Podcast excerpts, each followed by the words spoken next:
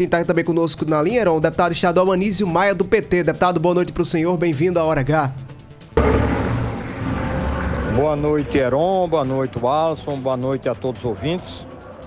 Nós entramos com uma representação junto à mesa da Assembleia para abrir um processo contra o deputado Cabo Gilberto, pelo fato do mesmo estar defendendo um regime autoritário no Brasil, defendendo e fazendo apologia a um golpe de Estado semelhante ao de 1964. Nós sabemos que em 1964 foi instituída uma ditadura no Brasil. Foi em 1964, através do golpe, que se fechou o Congresso, instituiu um, um sistema de censura à imprensa, caçou deputados, juízes, interviram nas universidades, é, prenderam e até assassinaram e torturaram opositores ao regime.